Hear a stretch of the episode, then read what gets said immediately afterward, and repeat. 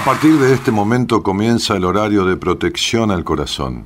La permanencia frente a la radio depende exclusivamente del cariño que cada uno se tenga.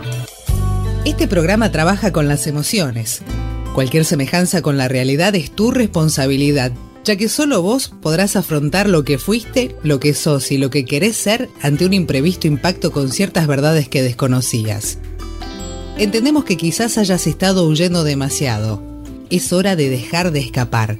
Gracias por volar con buenas compañías. Con ustedes, Daniel Martínez. Hola, buenas noches, ¿cómo estás?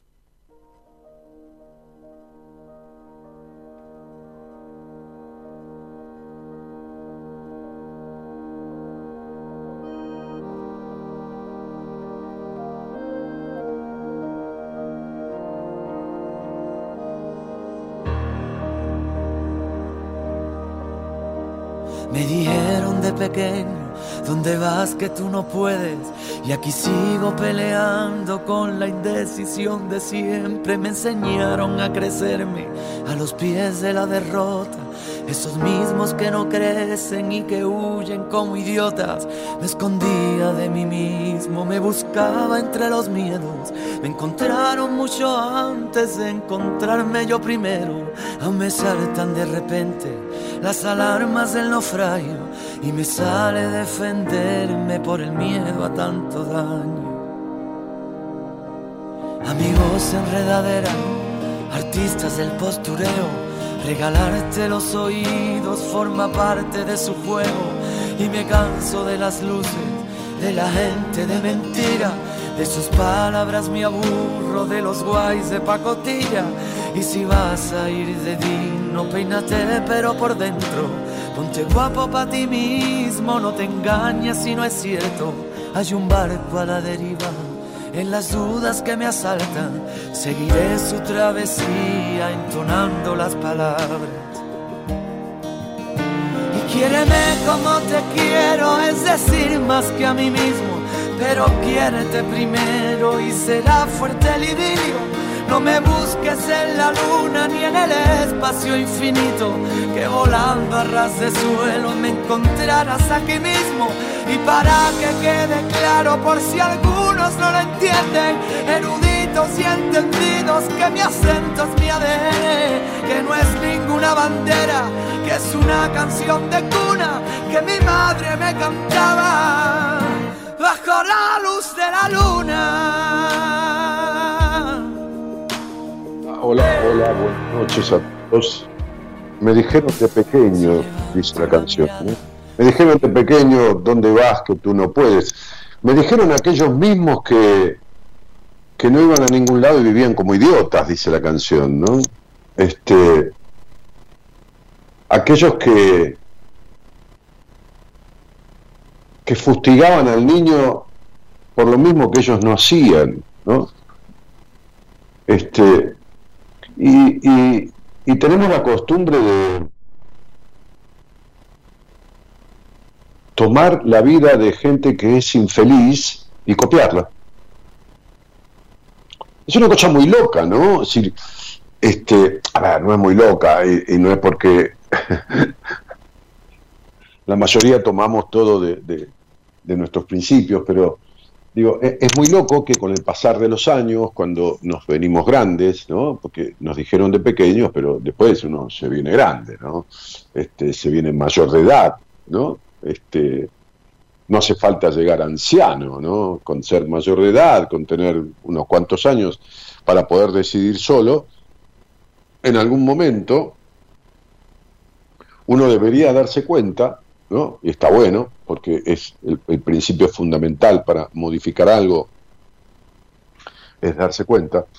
Uno, uno debería darse cuenta que está viviendo de la misma manera que la gente que vive infelizmente, o sea, está viviendo el mismo camino y la misma forma de infelicidad que vivió su padre, su madre, su tío, su abuelo, quien le, quien le, quienes le hayan dicho de pequeño a uno. ¿no? Y, es muy loco porque a, nadie se le ocurriría repetir este, qué sé yo, ¿no? en el sentido práctico yo suelo utilizar esto, estos, estos ejemplos. A nadie se le ocurriría repetir este, muchos días seguidos un mal restaurante, este, o una comida que le cae todo el tiempo mal y que uno lo hace vomitar. Este, a nadie se le ocurriría, este, no sé, eh, ir a un lugar este, donde lo robaron y lo maltrataron y, volver a ese lugar, qué sé yo, no sé, digo, digo cualquier cosa, ¿no? decir, pero este, a, nadie se le ocurriría volver a repetir una experiencia horrible a sabiendas este, de que uno le va a ir mal, este, va a tener un mal resultado, va a tener... Entonces, digo, ¿por qué, por qué vivir con los consejos o las opiniones o, los deseos de personas que fueron infelices, que son infelices, ¿no? que, tienen una vida de miércoles, ¿no? Con, este, feliz día del amigo para todos, ¿no? Hablando de, esto que, está transcurriendo, mucha gente salió, mucha gente brindando y todo esto este, en pos de la amistad. Eh, y entonces, muchas de las conductas, por ejemplo, la exigencia, es, una conducta que proviene de, una historia de uno, ¿no? Que, ¿En dónde arranca el vivir en la exigencia? Bueno, tiene varios orígenes, varias formas de instalarse en, la, infancia de uno, de instalarse el sentido de la exigencia, ¿no? de, la, autoexigencia, de la, perfección, de, de, todo esto. ¿no? Este, hoy eh, eh, eh, el posteo de, las redes decía, bajo el deseo de ser perfecto o perfecta, nadie puede tener una sonrisa genuina. ¿no? Este, y es cierto, Nadie puede tener una sonrisa genuina bajo viviendo bajo el, parámetro, el deseo o, la, conducta este, de la búsqueda de la perfección. Este, lo cual está ligado estrechamente a la exigencia. Entonces, no se puede tener una sonrisa genuina. ¿no? El otro día, sobre el final del programa, hablábamos con una este, mujer de Mar del Plata, que, que uno de los temas que tocábamos era ese, ¿no? Como ella no se fue dando cuenta en la charla, yo fui tomando palabras, las mismas palabras de ella, y, dándole una devolución con las mismas palabras de ella para que se diera cuenta de, eh, qué sé yo, que estaba volviendo a lugares o salía para recuperar la sonrisa que perdió hace muchos años, ¿no?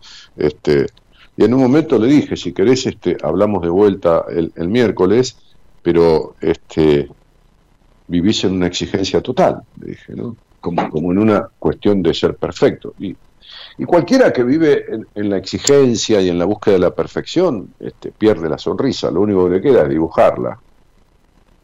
Que la verdad que es un sinsentido, ¿no? Estar con la sonrisa dibujada, ¿no?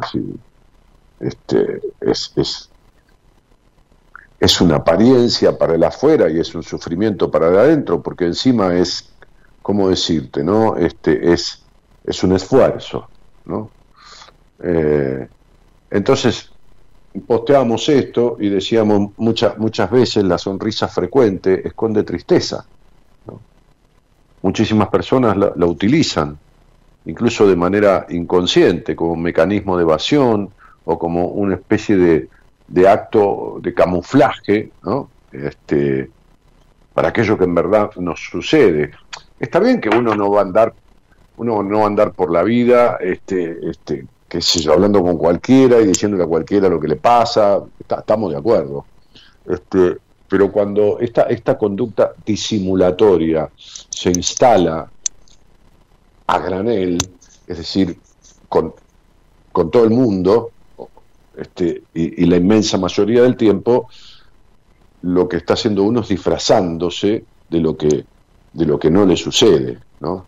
Este, y muchas veces se sonríe para ganar amistades, este, parejas o familiares o compañeros de trabajo, para aparentar que está todo bien con esa frase, ¿no? Este, porque nos hemos acostumbrado mucho a todas esas frases, que está bueno socialmente, ¿no? Porque incluso en una época, ¿qué tal? ¿Cómo estás? Y uno contestaba, ¿bien o te cuento? ¿no? Este, pero, pero la frase de hoy es, hola, ¿todo bien? Sí, todo bien. Hola, ¿todo en orden? Sí, todo en orden. Este, mentira.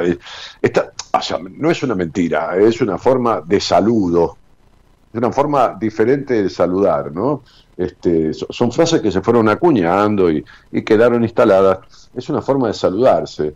Este, nunca está todo bien, todo bien, aunque sea una canilla gotea, este, y nunca está todo en orden, ¿no? Aunque sea un neumático del auto, está un, este, este, eh, un poco más bajo que el otro. lo, digo de esa manera, pero para entender que son formas de expresión este, que contemplan una situación coloquial de momento y a la pasada. Pero hay personas que viven con el está todo bien en la boca, viven con el todo está en orden y no está casi nada en orden ni casi nada bien, o viven mandando emoticones de risa, de llantos de risa, saltan las lágrimas, este, y no sienten eso por dentro. Y, como decía, verdaderamente la mayoría de las personas que uno conoce no, no son como para, qué sé yo, explayarse abiertamente. Y, y, el otro día, en el anterior programa, justamente hablábamos de eso, ¿no? De las cosas que, que uno no, no habla nunca con nadie, no habló nunca, no se animó a hablar, o, que no le encuentra explicación, o que este, eh, no, le encuentra el origen, sería, ¿por qué, por, ¿por qué obro de esta manera? Sería, ¿no? ¿Por qué me conduzco de la siguiente forma este, habitualmente? ¿Por qué ante tal situación eh, ¿Por qué pongo cara de carita feliz todo el día este, si, si, si no es así? ¿Por qué? ¿Por qué? ¿Por qué? Bueno, estas preguntas, digo yo, vos deberías buscar respondértelas, no, buscar la respuesta, ¿no? encontrar la respuesta, porque está bueno responderse los orígenes de estas actitudes Sí, porque porque es el principio para cambiarlo. Mira, miren, hoy tuve dos situaciones con dos pacientes, ¿no? Que me preguntaban en su historia clínica, vieron que yo me escribo mucho con los pacientes, ¿no? Y vuelta, ¿no? no este, este, no, mantengo charlas cuando hace falta, pero no sesiones, son formas de trabajar. Este, entonces me escriben, ¿no? me decían, sí, soy consciente de esto que me hiciste ver, pero no sé cómo arreglarlo, ¿no? Entonces yo le decía, por favor, ¿no? tengo una paciente de Europa este, que me decía, estoy todo el tiempo eh, tratando de desidentificarme con mi madre, todo el tiempo controlando en qué aspecto me igualo a ella. entonces a, a, las dos le contesté lo mismo. Dije, por, por favor te pido, ¿no? no te adelantes a nada, vos seguime en el proceso a la otra le dije, no, no trates de pesquisar en qué te pareces a tu madre tratando de diferenciarte de nada ni de nadie. No estás haciendo un trabajo que no tenés que hacer, porque este trabajo lo va a hacer tu inconsciente solito. Solito. Yo te voy a ir guiando y, y vos haciendo este proceso vas a ir modificando tu inconsciente, modificando esta estructura psíquica y no te vas a dar cuenta, pero te vas a diferenciar, o le dije a la otra, no te vas a dar cuenta, pero vas a arreglar esto que decís que no sabes cómo arreglar, cómo solucionarlo. Y esto es así. Ahora, para, para, me tomo un poquito de agua. Para poder resolver esas cosas que vos no te explicás, este, por qué obras así, o por qué te suceden siempre, o por qué tal, tal manera de proceder, o por qué... Lo primero que hay que hacer es descubrirlo, o sea, entenderlo, descubrir de dónde viene. Aunque, aunque, que, aunque te parezca muy tonta tu actitud, es decir, este, aunque digas, no, pero esto es qué sé yo, ¿cómo voy a preguntar esto? Es una estupidez. Van a pensar que soy estúpido, ¿no? O estúpida, qué sé yo, no sé. Lo, que fuera. Hay mucha gente que piensa eso porque es la mejor manera, es mentira, ¿eh? se está mintiendo. Es la mejor manera de esquivar encontrar una respuesta. ¿Por qué? Porque hay mucho miedo al cambio, muchísimo más miedo todavía a la transformación. Muchísimo más miedo a la transformación.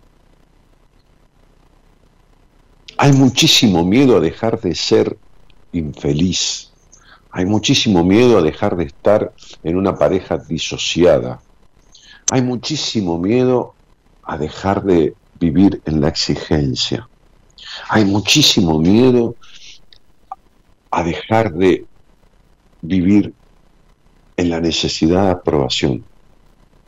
Hay muchísimo miedo a cortar la dependencia emocional. Hay terror, no solo miedo.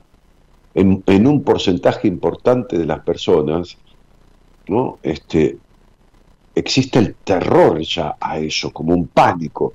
Entonces, es esta maldita frase, maldita frase, de más vale malo conocido. O sea, me quedo con la infelicidad, me quedo con la exigencia, me quedo con la necesidad de aprobación, me quedo con una pareja dispareja, disociada, me quedo con la dependencia emocional, me quedo, me quedo con eso antes de lo desconocido me quedo con lo malo conocido. Entonces, los mecanismos que se utilizan ¿no? Este, para evadir estas, estas, estas respuestas que son tan necesarias para transitar un camino de salida de estas conductas de estos procederes desafortunadísimos están al alcance de la mano. Son respuestas simples. Este, a, lo mejor a ustedes les pasa lo que a mí, ¿no? Es decir, yo, me maravillo, siempre lo digo con, este, este, con, con las personas que hacen cosas de las cuales yo no tengo ni idea, ¿no? no sé, digo, digo cualquier cosa, tejer, por ejemplo, ¿no? O, o, arreglar una instalación eléctrica, no sé, este, no hacer una instalación eléctrica que ya tiene un tendido de cable, esto, no, arreglar algo que se, no sé, algo, ¿no? Este, es como que me asombra, me asombra eso, me, me, asombra, ¿viste? pero, pero en serio, ¿eh? o sea, no, no, no es chiste, yo lo veo con admiración, ¿no? Este, esos tipos que, que vienen y te resuelven, ¿no? Este, en, el edificio donde está mi consultorio hay un muchacho de, mantenimiento, este, que yo lo conocía de antes, de otro edificio, este, es un tipo que es práctico, que vos, sí, mirá, este, Nelson, resulta que, que tal cosa, ahora voy, Daniel, bueno, entonces viene el tipo, no, no, pero esto es un problema del, del sifón, de la, ¿viste lo que se llama el sifón del, del desagüe? De la, mira, vamos a hacer así, pero no hace falta ni cambiarlo, porque se desprendió acá, ves que está gastado, vamos a ponerle esta, maceta que tenés acá, ¿la, usás? Digo, no, está ahí, está guardada, porque tengo unas plantas en el conductor, pero esa no, se utilizó. vamos a sostenerlo con esto y listo, no lo cambies, déjalo así. Y tipo lo puso y ahí está, hace como seis meses. ¿no? déjalo así, déjalo así. Porque no hay repuesto. Ahora, cuando aparezca un repuesto, yo te lo compro, qué sé yo. Yo lo miraba y digo, pero lo solucionó inmediatamente el tipo, ¿no? Me da, asombro. Bueno, bueno, estas cosas que a vos te pasan en la vida, estas, estas, estas, estas preguntas sin respuesta, estos procederes, esta forma de vivir este, infructuosa, infeliz, esto, tiene explicación. Esto que vos no encontrás, que te desorienta, esta desorientación que tenés en la vida con respecto a, qué haces, quién sos, qué querés, qué esto, qué lo otro, por qué yo esto, por qué doy vueltas, por qué no esto, por qué lo otro, por qué aquello, por qué tan exigente, por qué soy intolerante, por qué... qué sé yo, no sé. ¿Por qué me pasa siempre lo insólito? Porque tiene respuesta. Claro, uno tiene que perder el miedo a resolverlo. lo que te estoy diciendo parece muy loco. Sí, pero ¿cómo? ¿cómo? voy a tener miedo a dejar? Sí, es miedo. Es miedo. Por eso el otro día, en, la charla, tuvimos tres charlas en el programa, este, dos, dos hombres y una mujer, no sé con quién fue, pero no importa, este, yo, yo decía, este, las personas van a terapia por años y no hablan de ciertas cosas. Porque ya, ya, ya no es con, con, un amigo o, con el marido o con la esposa, ¿no? No, bueno, me da, no, sé. Ya es en terapia. Sería como ir al médico y no decirle dónde le duele a uno. O hablarle de los dolorcitos que tengo en el hombro y no hablarle de una enfermedad que tengo que me está haciendo pelota el cuerpo, o sea, no, no hablar de lo importante. Hay personas que van a terapia años y no hablan de ciertas cosas. Y el terapeuta, cuestión aparte, tampoco se involucra, tampoco, ¿no? Esta costumbre de trabajo con lo que el paciente trae nada más, ¿no?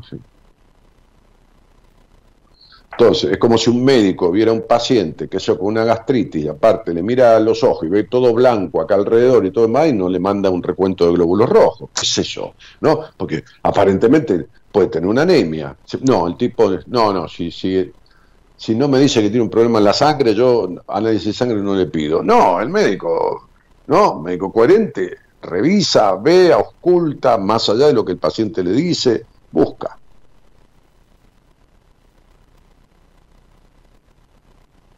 Que el cuerpo humano es complejo. Bueno, la psiquis también. Y además, la psiquis, ¿no?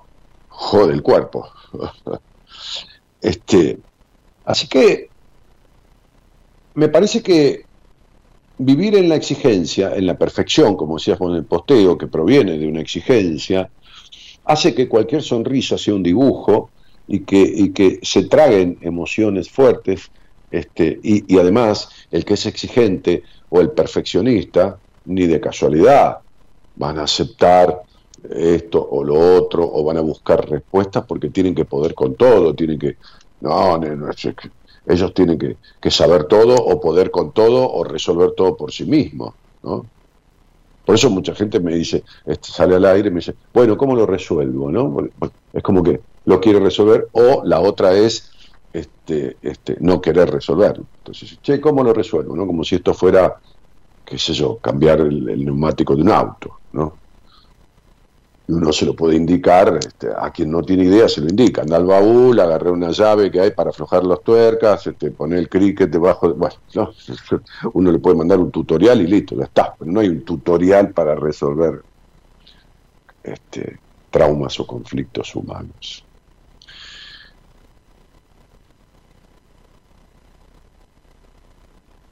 Yo diría que dejes de tener miedo y a veces terror a dejar de vivir mal o de estar mal o de proceder mal, mal para vos, ¿eh? este, o de acompañarte mal todo el tiempo, ¿no? Con alguien, o de depender mal de alguien, ¿no? Este, no una interdependencia, sino una dependencia es nocivo y negativo y destructivo, y pierdas el miedo, y que si tuviste gente con la que te criaste que fue infeliz, este, infeliz de no feliz, este, y, y, todos los apelativos que podemos ponerle negativamente, te mires un poco y te preguntes y te fijes a ver si no estás viviendo igual o a si no tenés conductas distorsivas, adquiridas, que te llevan por, por el mismo camino que ellos. Si tenés ganas, hablamos, porque se te ocurre alguna pregunta con lo que, con lo que yo he, dicho, ¿no? Esos por qué, ¿no? ¿Por qué, ¿Por qué tal cosa? ¿Por qué la perfección? ¿Por qué me pasa lo insólito? ¿Por qué tal forma de relacionarme? ¿Por qué la necesidad de aprobación? ¿Por qué esto? ¿Por qué lo otro? Y, encontramos una respuesta que es el primer paso para que eso deje de existir. Si lo entendés, ya empieza a dejar, eh, empieza, o sea, empieza a dejar de ser tan trágico este, y, y, desciende. Si lo entendés, si lo comprendés, la intensidad de ese factor negativo empieza a descender. Es así. Hay un teléfono ahí en la, producción que es para mandar un mensaje y, poder charlar conmigo. Es un celular que está en la transmisión, que es el 54911 31036171. Manda un mensaje de WhatsApp, no llames, por favor, que después la productora te llama, este, pero no la llames porque lo pasa el teléfono, este, ella, después te llama, pero mandar un mensaje de WhatsApp pidiéndole que conversemos. 54911 para ponerlo en tu celular, 31036171. Bueno, vemos. Buenas noches a todos y gracias por estar.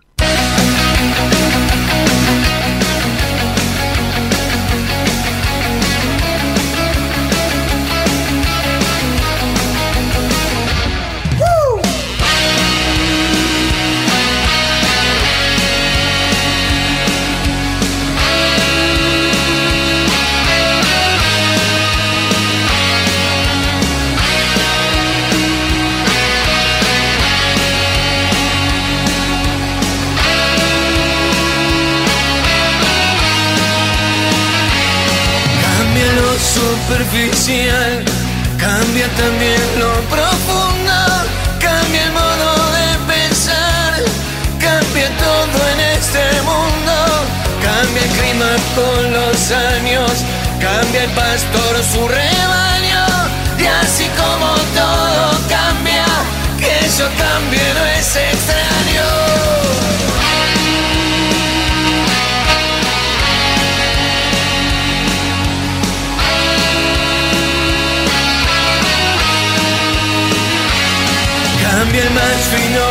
patient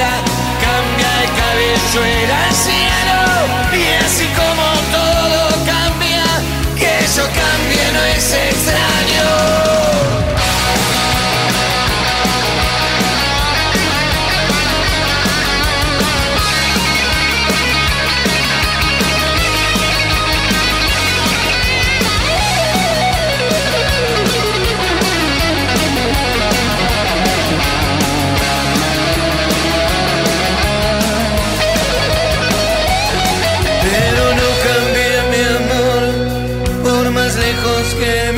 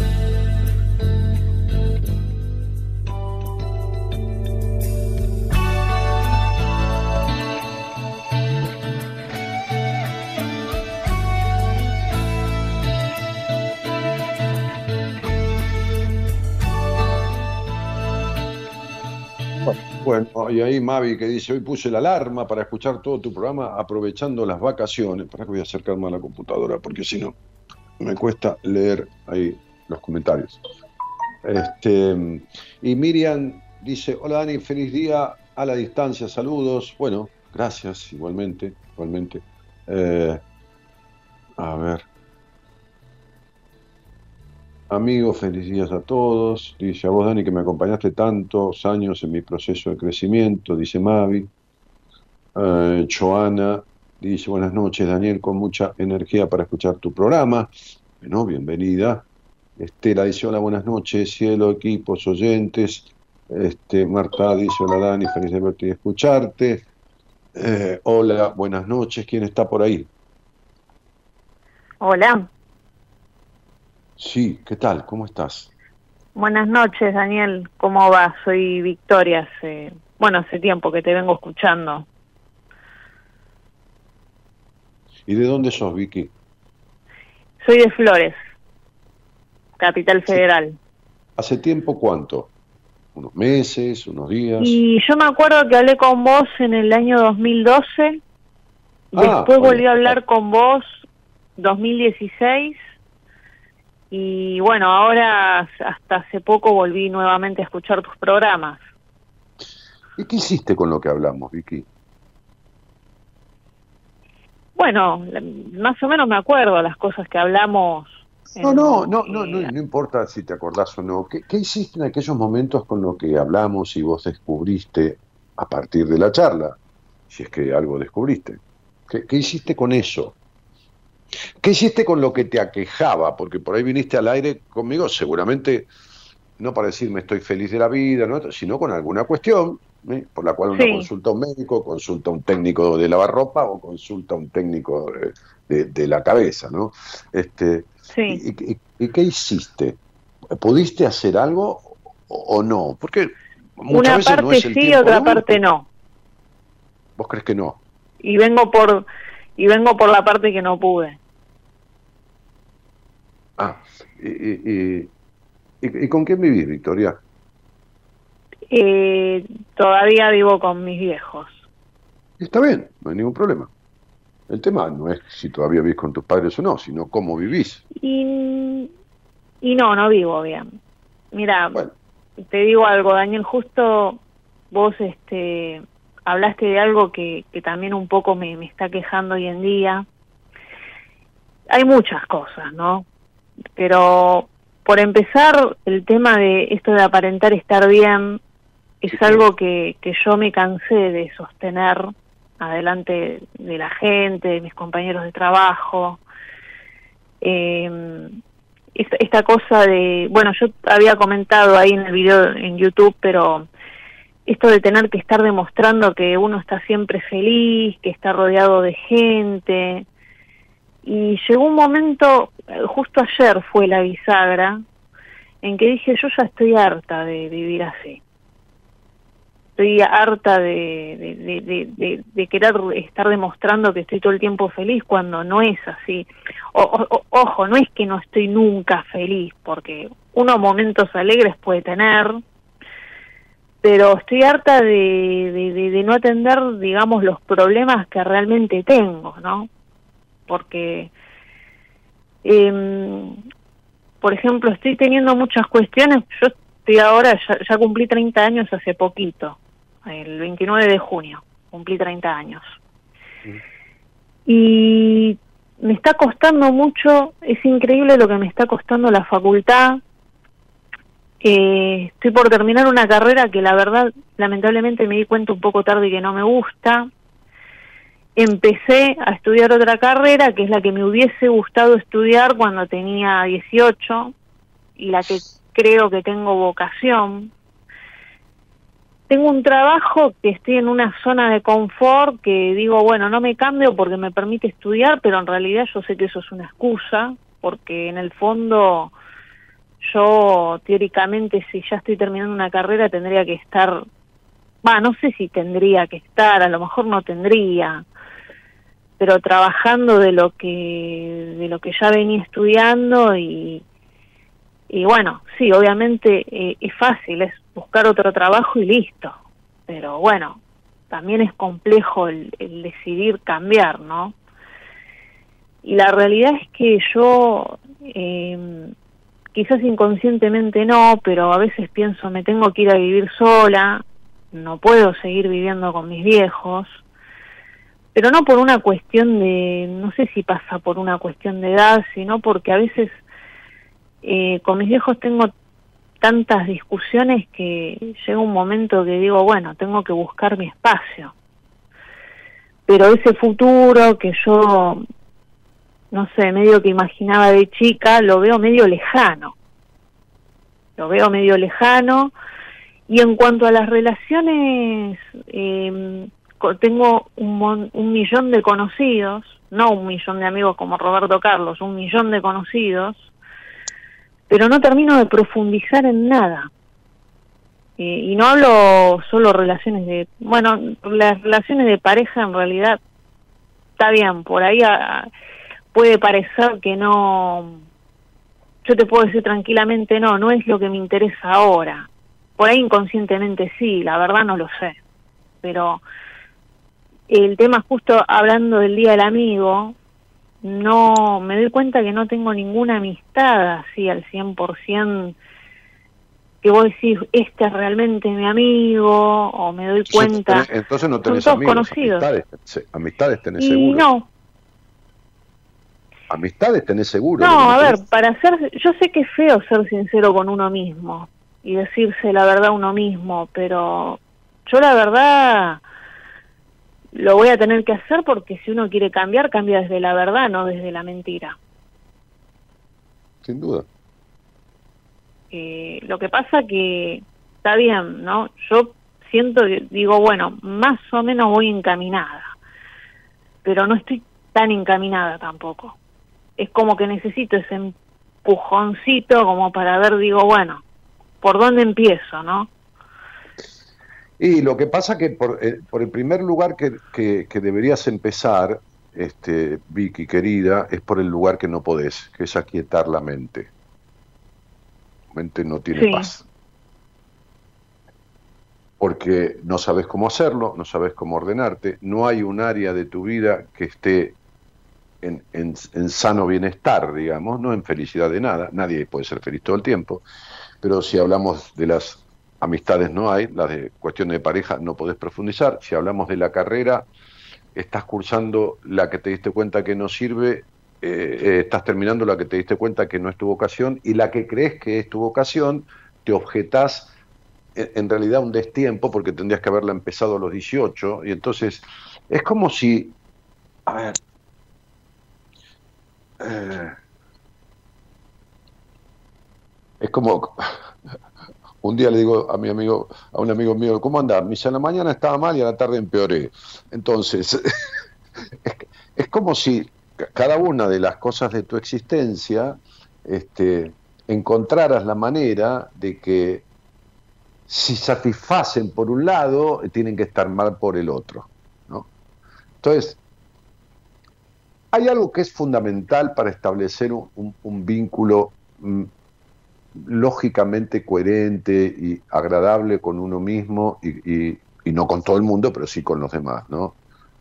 Este, Que, que, sí, eso te lo compré para vos, ¿verdad? No, porque mi mujer llegó de ir al cine con una amiga y se encontró con una caja en el escritorio que tiene unos chocolates este, exquisitos y entonces me muestra y me dice si es para ella, digo que sí.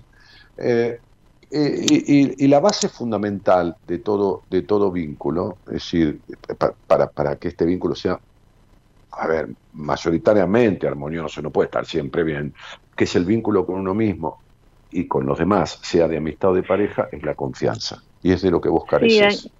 mira, yo te, digo algo, Daniel. Yo durante años, eh, es algo que lo estuve también pensando ayer y en realidad, bueno, desde que empezó la semana, yo quería hablar el programa, el programa pasado, pero bueno, por un tema de tiempo no se pudo, pero yo siempre, yo dejé de preocuparme por ver quién era yo para agradarle a los demás. Pero no me estás escuchando. Y me di cuenta, sí. Te dije que para establecer un vínculo coherente con uno de lógico bienestar mayoritario y con los demás, ya sea de amistad o de pareja se necesita confianza. Confianza en uno para el vínculo con uno que vos no tenés, por eso esgrimís este, este, eh, sonrisas que no son, o por eso eh, el aparentar mm. que está todo bien, o esto o lo otro, no es de falsedad, es de falta de confianza. Este, y confianza en los demás para establecer un vínculo de pareja o de amistad. ¿Cómo vas a profundizar vos un vínculo de pareja o de amistad si no confías en nadie? Si no tenés confianza.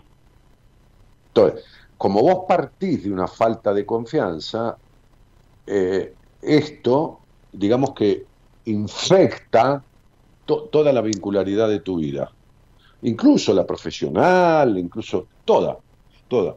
Entonces, ¿por qué partís de una falta de confianza? Bueno, partís de una falta de confianza porque eh, ese, ese hogar que generó cosas muy, muy buenas en vos y que sirven muchísimo, este, este, porque si no hubiera dejado cosas buenas estarías muerta, este, también dejó algunas cuestiones negativas o, no positivas que vos tenés que resolver por vos misma, porque el sentido de esta vida no es ser este, contadora o, no sé qué estás estudiando ahora o que estudiabas antes, sino que el sentido de la vida es evolucionar emocionalmente. Porque vos podés tener 40 carreras, pero tu vida va a seguir exactamente igual, en la incertidumbre. Entonces, Digo, ¿vos te crees que vas a ser feliz o que encontraste la vocación con esta carrera que tenés que haber empezado a los 18? Hasta que le encuentres que no va a ser tampoco. ¿Entendés?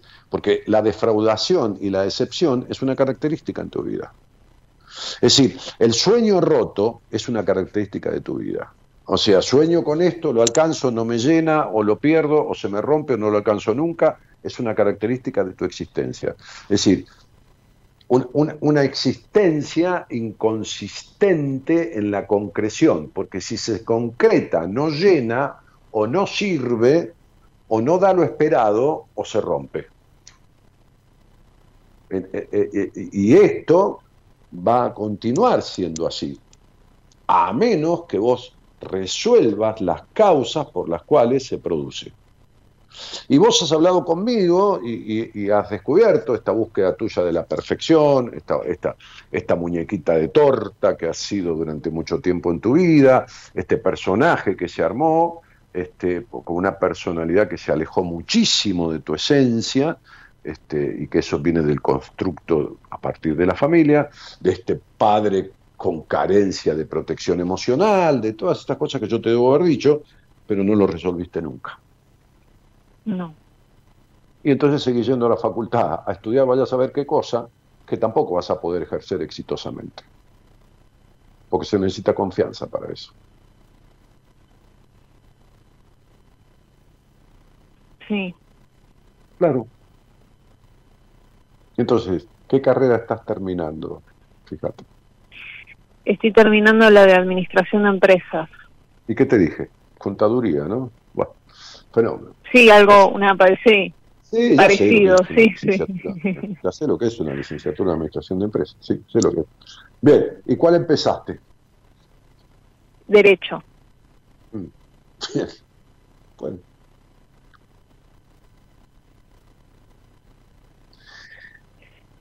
Hablaba hoy con el dueño de un teatro, yo, ¿no? Este Antonio, un gran amigo, el Teatro Empire o Empire, como quieran decirle, y que está de acuerdo del Congreso, estaba este, con él en una charla, hace tiempo que no nos veíamos, y le decía, hablábamos de varios temas, y uno de ellos le explicaba este, las características del estudiante de Derecho. La ley es algo que, dentro de lo que es la psicología es un símbolo que está dado este, a partir del vínculo con el padre o quien haga la función paterna. Cuando ese padre es muy rígido, eh, muchas veces el estudiante de abogacía lo que busca es la ley como símbolo de seguir bajo el orden de una ley que impuso un padre rígido. Y cuando el padre es desdibujado, el estudiante de abogacía toma la ley y busca la ley como símbolo de lo que le faltó, de una ley como símbolo, porque no hubo un padre coherente con la instauración de la ley. Pero no ley, porque eh, es, es, es, mucho más profundo que ley como en, el sentido de órdenes, no tiene que ver con las órdenes, tiene que ver con otra cosa. Este, eh, entonces vos fijate que estás este, este, con carreras, primero, este, la, licenciatura en administración, que tiene más que ver con, más o menos con el tema de las ciencias exactas, este, y después el derecho, que, que, tiene mucho de interpretación y de subjetividad también, porque, porque las leyes, viste, como son, pero, pero que humanamente, vincularmente, emocionalmente, estás mal. Y mientras estés mal, no va a haber carrera que puedas ejercer bien, ni, ni, ni, nada que, te lleve al puerto que vos querés llegar. Porque nunca te sentaste a resolver estas cosas. No. Que por supuesto no se arreglan en un programa de radio, ¿no? Ni en una charla. No, no, por supuesto. Por supuesto, puede descubrir de dónde viene un poco, puede, puede esto, puede, puede lo otro, este, puede darse cuenta que, que fue una niña que dejó de ser niña tempranamente, como te pasó a vos, puede darse cuenta de los tremendos enojos que tenés y la falta de libertad, pero, pero, pero no resolverlo, ¿no? No, por supuesto. Claro, por supuesto, estás en un año de, mucha inquietud, estás en un año tremendamente huracanado, este, que, que, que, que, mete hormigas en el traste, que mete inquietud, que mete, viste, una cosa de una incordia porque lo que pide es libertad en todo sentido, ¿viste? Y por eso decís, me harté de tal cosa, me harté de tal otra, pero estás en esa zona que no es de confort, que en realidad es de disconfort, ¿no? Yo no le llamo zona de confort, porque es de disconfort. No, que es la zona de tu vida, es la zona de tu vida. El trabajo, no sé si es tan fácil conseguir otro trabajo, otro trabajo de, de licenciada, no sé si es tan fácil, pero pero el, problema no, no, no, es tu trabajo acá. Así, a ver, entendeme, el problema, el, gran problema no es en, en dónde estás trabajando, sino cómo estás viviendo, que es diferente. Yo, si tuviera, ponele, ¿no? Suponte que tuviera que atender un caso como el tuyo. De lo último que me preocuparía o de lo último que te daría bola es de cambiar de trabajo. ¿Entendés? Sí. Claro, sí, sí, sí, por supuesto. Porque, porque es la parte formal. Es que coincido plenamente con vos que el problema es cómo estoy viviendo. Claro. Y, y cómo, o sea, es como que eso es la el motor de todo lo demás, ¿no? no, lo bueno... Los demás, es lo único porque más allá de eso no existe nada. ¿Qué cosa existe? El trabajo es un método y una forma de encontrar un sustento para disfrutar de la vida, de una comida, de una salida, de un juego, de lo que fuera. Y todo eso eh, tiene que ver con lo vincular, este, lo humano, lo relacional. Así que es lo único. Saca el trabajo, todo lo demás no está bien. Y bueno. Así que como estás viviendo es lo único. Este, no, no hay otro tema. No es el motor de todo lo demás. No hay todo lo demás. No hay más nada. Si lo vincular afectivo está mal, si lo vincular amigable está mal, si, si ah, la personalidad está armada, estructurada, este, mostrando una perfección que no existe, si hay necesidad de aprobación, si hay exigencia, si hay desconfianza en los vínculos, no existe más nada. Ya no hay otro tema en la vida. ¿Cuál otro hay? qué sé yo, comprarse ropa, pero eso, eso tiene que ver con formalidades, ¿no? Sí. Claro. O sea, no, no es pesimismo, es realismo. O sea. No, no, por supuesto. No hay un ámbito de tu vida en lo vincular que esté bien. Eh, bien, bien de bien de bien. O sea, bueno, más o menos, bueno, la voy a llevar. Bueno, voy, bueno, sí. Pero si vos me decís no tengo un amigo, si me decís este no no no no puedo esto, si me decís estoy harta de tal cosa, si me decís este estoy por terminar una carrera que no me va y empecé otra que tenía que haber empezado antes, pero tampoco sabés si te va a ir y cómo. Entonces, digo, te noto desorientada y con una mente demasiado ocupada y con temas mezclados y, este, y bueno, como en una crisis existencial. Sí. Que está bueno, está bienvenido sea, ¿no? el, viejo aforismo de José Naroski, solo cuando me perdí pude encontrarme, ¿no? Mientras, mientras estoy en la zona segura, en que, en que con esto voy bien, riéndome, aunque no, aunque no tenga alegría o gracia, este, y no tengo amigos, pero me importa tres carajos, no, no armo una pareja, pero yo vivo con mis viejos, estoy estudiando, no tengo ganas de, aguantarme a nadie, ni, este, bueno, un poco por eso también. está bien. Un poco, un poco porque, porque no, eh, no, a ver, no, el tema de la pareja, porque es un tema que nunca en realidad me lo planteé, ¿no? No, no, no, es por un tema quizá de desconfianza, sino porque me, también yo, yo sé lo que es ser celado y es horrible, es una sensación horrible, como que tener que estar dando explicaciones todo el tiempo de, no, no, no, no, ni siquiera lo que haces. Pero eso es lo que vos te bancás. Yo no me banco a dar explicaciones todo el tiempo a nadie. sos celada porque sos celosa, sos insegura, sos desconfías del otro, por eso te buscas, por eso te buscaste un celoso. Vos no podés tener un vínculo. Mirá, Vicky, yo te voy a decir esto, vos no podés tener un vínculo de, no de pareja, de noviazgo sano con nadie. ¿Está claro? Con nadie. Con nadie, ¿eh? Con nadie. Ni desde la cabeza, ni desde el cuerpo, ¿eh? Ni desde lo genital, ni desde lo intelectual. Porque vos no tenés confianza absolutamente en nadie. Es verdad eso, sí. Esa desconfianza se te mete hasta en la genitalidad. Entonces, por tu crianza y por un montón de cosas. Entonces, yo sé lo que es ser celada. A mí, que, qué me importa lo celoso que sea el otro. Me importa si yo me lo banco o no. Y si me lo banco, soy celoso igual que el otro. Nadie está con un celoso si no es celoso. Nadie es encerrado si no necesita encerrar al otro. nadie, nadie. Nadie. Nadie. El que sale con ladrones es ladrón, porque sabe que los demás están robando y es cómplice por omisión. ¿Está claro? Sí. Bueno. Entonces, vos no podés tener un vínculo coherente con, nadie. No, no hablemos de pareja, hablemos de noviazgo. no, es que es tal cual, Daniel, como vos lo decís. Yo es como que por un lado tengo una terrible desconfianza ante cualquier tipo de vínculo y por otro lado digo no, pero tengo que sociabilizar, tengo que tener una vida eh, social, ¿cómo no voy a tener? Tienes que entender primero el origen de esto, la tremenda traición de tu padre. Y como el padre representa la relación con el mundo, vos no confías en nada de lo que significa el mundo exterior. No podés tener confianza plena porque fuiste total y absolutamente traicionada por ese padre ahí arrancó la cuestión. Ahí arranca la cuestión. Después de ahí más, necesitas hacer un trabajo en terapia. Si no, no es más esto. Nunca, con todo cariño te digo, ¿eh? nunca, porque no existen los milagros en, el aparato psíquico. ¿Me comprendés?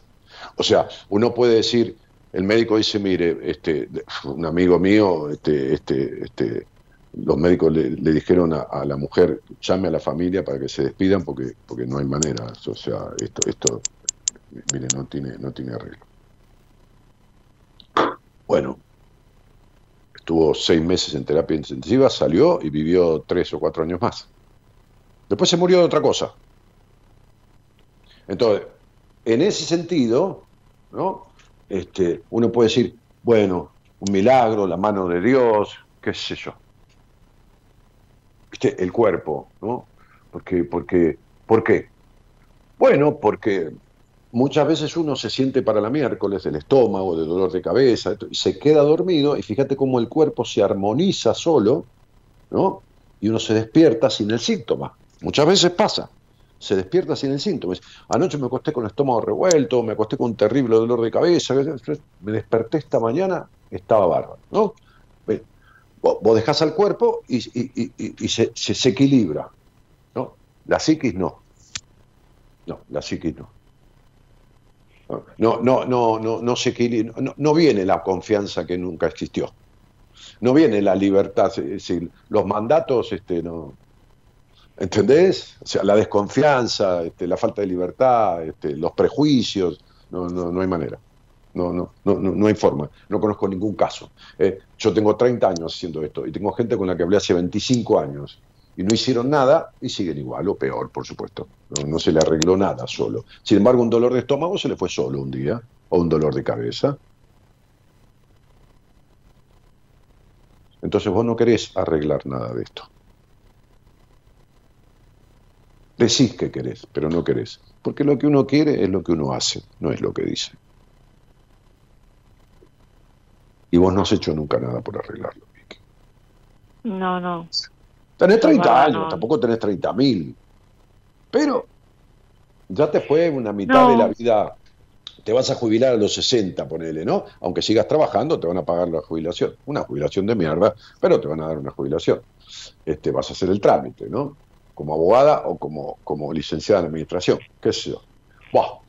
Pero la mitad de esta vida, ¿no? De, este, de este tiempo de vida, que son 60 años hasta que te jubiles, este, este, ya se transitaron de esta manera que vos sentís como inconveniente, ¿no? como una manera no placentera, ¿viste? mayoritariamente. ¿no? Bueno, hay que ver qué haces con el resto de los años.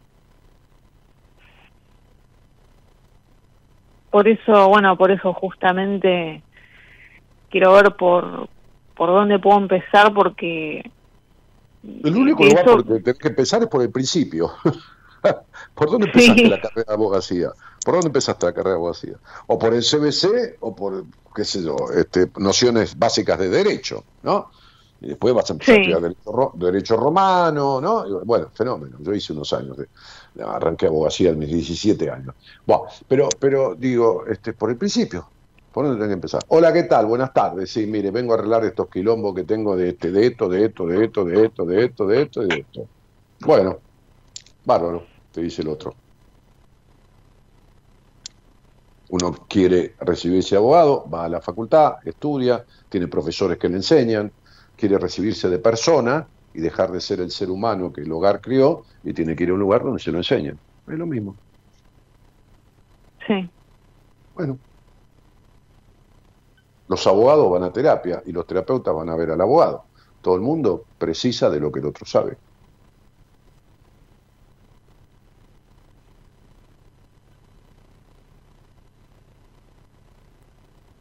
Sí, eh, la cuestión es empezar, sí. Eh, siempre voy a repetir lo mismo. Lo que he notado al cabo de estos años y que he aprendido y que se lo escucho decir a casi nadie es que el mayor inconveniente para resolver conflictos existenciales y traumas de vida es el miedo a resolverlos. es, paradójico, es loco, pero es la realidad. Eh, la, gente tiene más miedo al éxito que al fracaso. Más miedo al, ser feliz y a estar bien que a seguir estando para la mierda. Bueno, esa es otra de las cuestiones también por las que hoy estoy así, ¿no? Porque otra de las cosas que, que, yo recuerdo cuando tenía 20 años es que yo en el fondo sabía que tenía todo para, para ser exitosa o, o para ser feliz o para decir, bueno, voy a tener una vida medianamente y no lo aproveché tampoco. ¿Pero qué sabes que no aprovechaste ni nada? ¿Quién dijo que sabías? ¿De dónde sacaste que sabías, que tenías? La única verdad es la realidad, dijo Aristóteles. A ver si aprendes un poco que los pensamientos son solo pensamientos y que el infierno está lleno de buenas intenciones. No, eh, lo que pasa es que yo inconsciente... ¿Qué vas a saber? Que vos siempre todo tuvo... para ser exitosa. ¿Y qué hiciste? Sería, tengo todo para ser exitosa, tengo que agarrar la ruta 2 y agarraste la ruta 3. No, vi que vivís de, de No, bueno, quizás uno no lo sabe, no, es verdad, eh, quizás uno no lo sabe, pero a lo que voy es que exitosa es que nunca me permití o sea, eh, ibas y, tenías felicidad y te apretaste el, dedo contra una puerta. ¿entendés que estás diciendo algo que que es incoherente Victoria? no es que yo nunca me permití digamos ser ser yo. Pero no te lo permitiste nunca porque no pudiste ni supiste que me estás diciendo. ¿cómo vas a ser vos si no sabes quién sos? no se puede ser lo que uno no es ¿Entendés? O sea, vos naciste en Jujuy y estás viviendo en Ushuaia. ¿Está claro? Sí. Es decir, te alejaste 3.500 kilómetros de vos misma. Estás perdida Sí, de es verdad. vos desde los, eh, qué sé yo, 8 años o desde los 12. Desde ahí que estás perdida de vos. Bueno, entonces no se puede no ser. La gente me dice, hola Ani, quiero volver a ser yo porque me perdí. No, si hubieras sido vos no te hubieras perdido nunca. Te hubieras salido del camino sabiendo que te saliste cuatro metros y es a la derecha, a la izquierda, y ah, llamás a una grúa que te saque y te suba para el camino. que- pero no. O, o- o- hola, sí, la verdad que este, este, vengo porque quiero vivir mejor. No, para vivir mejor tenés que estar viviendo bien, le digo, y vos estás viviendo para la mierda. Así que empecemos para poner las cosas en su lugar.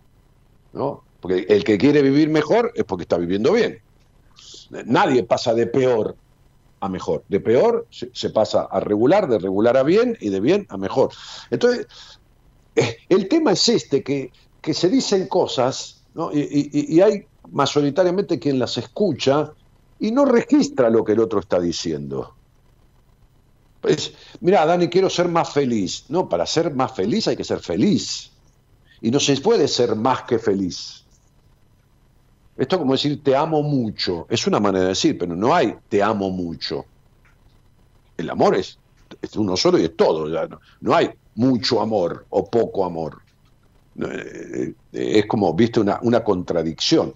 Sí, uno puede decir, me, me amás poco, pero es una manera de decir, no existe poco amor. Existe un trato de mierda, existe un desamor, existe un, un no amor, pero no existe un- un- un amor a medias. ¿Qué es un amor a medias? ¿Qué sería? ¿Entendés? Entonces, las, palabras no son inocentes. Yo sabía que a los 20 años tenía todo para ser exitosa, pero me corrí. Me, corrí un costado. Pero, ¿cómo? ¿Estás loca o qué? O sea, ¿entendés? O sea, ¿qué me estás diciendo? Estás muy confundida, Victoria. Estás confundida, realmente. Te lo digo con, todo cariño. Estás confundida. Tu mente no para y te destruye. Tu, inteligencia emocional, que, que es el nivel de, de libertad del alma, está en 0,2. Y tu mente está en 100. Y tu mente gobierna tu vida. Y es una mente destructiva la que tenés. Pero bueno, qué sé yo, por ahí te falta un poco más. Digo, ¿no? Un poco más de, de- de- de- apretada, ¿no? Un poco más de crisis, ¿no? Que el año que viene eh, va a ser bastante fuerte y el otro ya te lo regalo. El, otro ya, el 2024, te lo regalo, ¿no? Con moño rojo, verde y dorado, ¿eh? Ese te lo regalo ese año. ¿eh? Porque este es 5,5, el otro 6,7, que produce una crisis para un crecimiento y una maduración, y el otro es 7,9 y te, te lleva el demonio. Entonces, pero bueno, madurar también es hacer lo que uno se le cantan las ganas y aguantarse las consecuencias. Y vos venís haciendo lo que se te cantan las ganas y te venís aguantando las consecuencias. Vamos a ver hasta cuándo o hasta dónde. Ojalá decidas este, un basta ya, porque lo vas a padecer muchísimo. Mucho más de lo que lo estás padeciendo. Sobre todo en el 2024. Después no vengas a decirme, vos me dijiste, no, no, eh, yo ya sé lo que pasa, ¿no? Bien.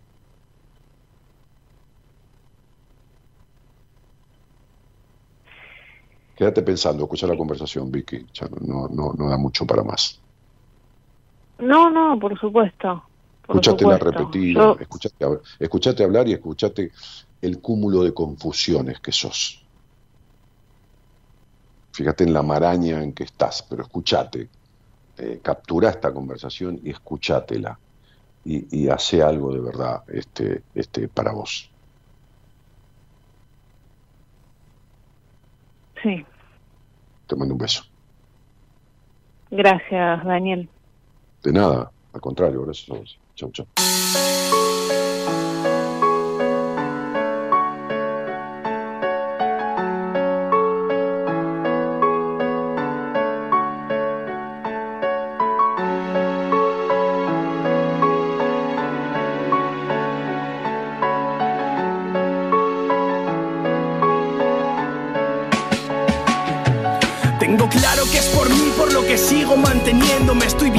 Queriéndome, me siento al cien y entiendo que estoy siendo lo que quiero ser. Y en cierto modo sienta bien que yo también lo puedo hacer. Y nunca conformándome, informándome a mí mismo de lo que hay alrededor. No es mejor quien antes llega ni tropieza al que es peor. El miedo es de cobardes, o eso dicen los valientes. Pero si están en las malas, hasta el más duro lo siente. Se arrepiente el que golpea si el tiempo le hace el siguiente. Inconsciente el que más habla y quien más calla es quien más miente. Pero ¿quién te va a cuidar si nunca lo deseaste fuerte? Cuando llegue quien te aguante, le llamarás mi suerte. Cuando el viento sople a tu favor, aprovecha el impulso. Porque nadie te regala nada. Tú sigue el transcurso de ese río imaginario que la vida siempre puso. Y si pega con firmezas porque estás ganando el pulso. Cuando todo esté nublado, tú mismo serás tu sol. Cuando pienses que no puedes, habrá acabado tu rol.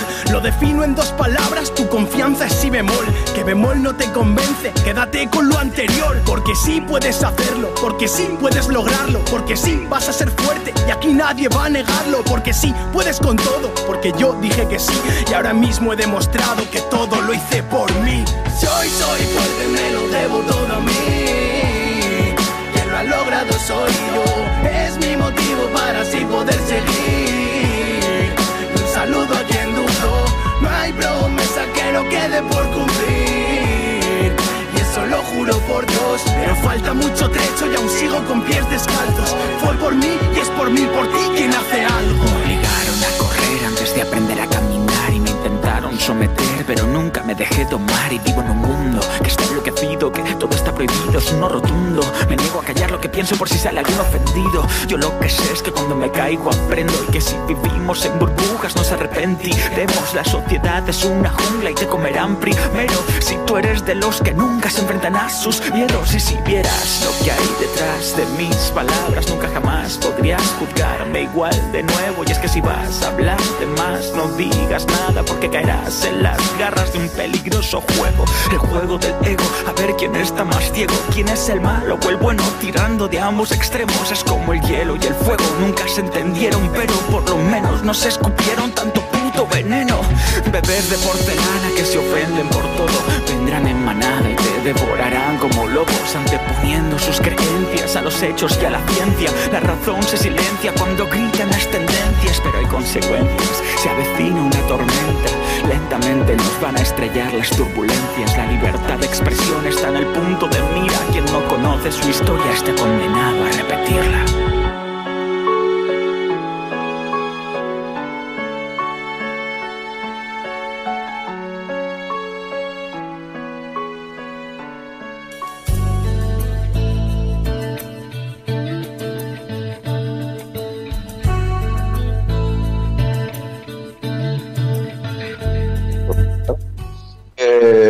Y me quedé así. Bueno, eh, dice este, eh, Elizabeth dice, el querer es poder, pero para poder hay que querer. Ah, sí, sí.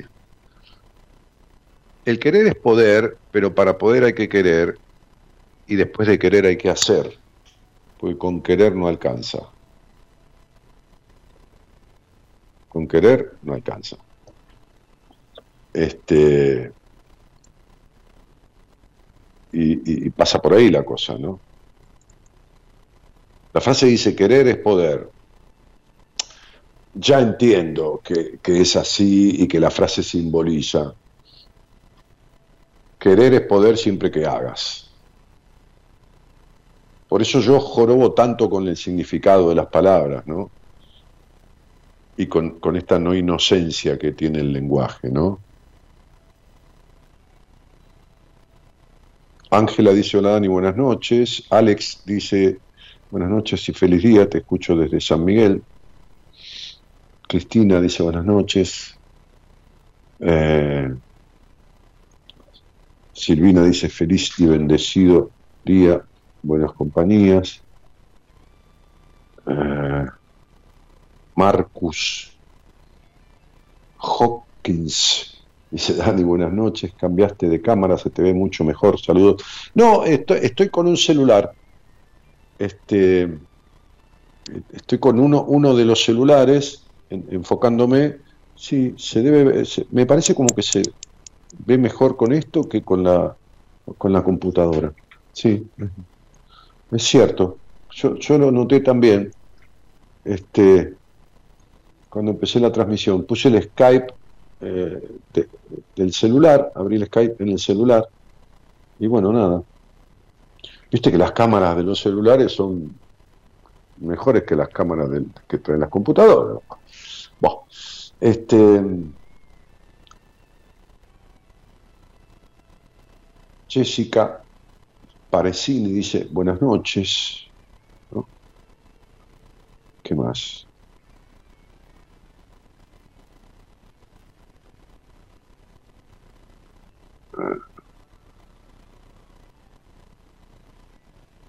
Carlos dice, claro, porque estás siempre de un personaje actuando. Ah, le contesta, ah, Victoria, sí, que estaba hablando ahí antes de salir al aire, claro. Se enganchó ahí con, con, con la conversación y todo esto de aparentar y todo lo demás, ¿no? Qué lindo estar aquí hoy, dice Luisa Mabel Viñolo. Abrazo grande, Daniel y equipo, gracias por tanto. Eh, bueno. Hace mucho que no te escuchaba porque me quedo dormida, dice, el pelo es tuyo, es el nick, el pelo es tuyo. Pero escuchar el programa grabado, ¿para, ¿para qué andas haciendo fuerza? Si el programa queda subido en el canal de YouTube, subido en, Spotify, está en el canal de la radio también, está por todos lados. O sea, que, Graciela Ramallo dice besos, este, bueno, nada, ahí estamos. En fin, hola, buenas noches, ¿qué tal? Hola. Hola, hola, hola. Hola, buenas noches. ¿Cómo está Daniel? Querida, ¿cómo te va, María? ¿María o Belén? ¿Cómo te dicen? Belén, Belén, prefiero Belén. Bien, María. Este, ¿Y de dónde sos? Belén. De Salta, de Salta. De Salta. ¿De la capital? Eh, de un pueblo que se llama El Carril, en realidad. ¿Y cómo o sea, una localidad.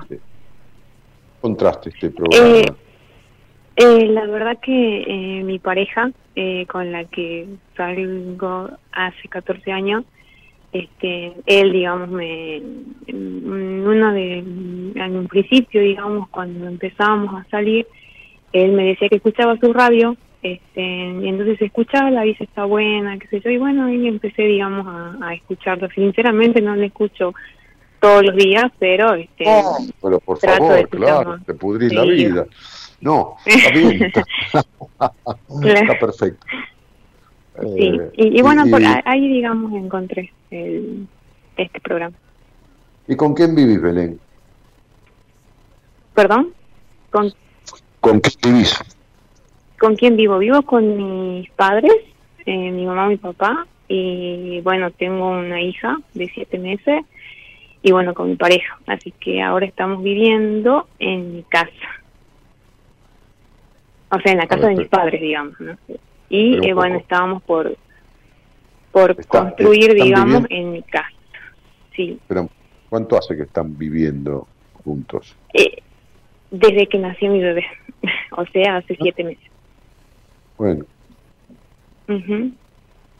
Sí, Belén, este, y antes de que naciera tu, tu niña, este, ¿tenías alguna actividad o algún trabajo o algo? Eh, sí, yo tengo, yo soy enfermera universitaria, este, tengo mi trabajo, en realidad trabajé antes de, ser enfermera, eh, me recibí de técnica en turismo. Trabajé, trabajaba, digamos, en, las agencias de viaje y en los hostales y después, sinceramente, me, no sé, ya no me gustaba eh, estar dentro de ese rubro. Eh, igual acá, digamos, en Salta no había muchas posibilidades. Eh, entonces, este, decidí estudiar enfermería en la universidad. O sea, decidí entrar a la universidad. Y bueno, me, me recibí, digamos, en dos años, en tres años de, de enfermera, de enfermera, el, el título de pregrado, y comencé a trabajar como enfermera, así que hoy en día, digamos, estoy, estoy trabajando en una residencia de adultos mayores eh, como, como enfermera y bueno, buscando mi título de licenciada, que me faltan la tesis este, para poder ser licenciada y bueno, eh, buscar, eh, mi meta, digamos, es buscar trabajo en otro, en un hospital o en una clínica, digamos. Sí, sí, sí, sí. Este, y ¿te sentís bien con esta tarea de enfermera? ¿Es, es, es tu vocación? Sí, siento que sí, sí me gusta. O sea, me, me encanta, digamos, hacer, eh, eh, estar dentro de este, de este rubro. Lo que sí, sinceramente, no me gusta. O, no es que no me gusta, sino es que no siento que en el, lugar de trabajo eh, ah, sea algo que me lleve a, progresar, digamos. O sea, a, a, ver cosas que yo en la universidad vi, que durante, digamos, la carrera este, vi eh, o sea, es como que acá eh, estoy en el mismo lugar, en el mismo lugar, en el mismo lugar, es como que no, no progreso en cuanto al conocimiento. Muy, acotada, vos te, ves más en, asistiendo en una, en una clínica, todo, todo claro, el tema en, en, emergencias, en urgencias, en, en esas cosas. Acá, claro, acá es todo lo mismo, todos los días lo mismo, lo mismo, lo mismo, lo mismo. Entonces, como que no eso, eh, sinceramente, soy sincera, digamos, me gusta. Agradezco que tengo mi trabajo y, y tengo un buen sueldo y todo, pero este no, o sea, yo, mi meta, digamos, es, tener otro otro trabajo donde pueda emplear eh, todo lo que aprendí y bueno y que sigo aprendiendo en, en la universidad.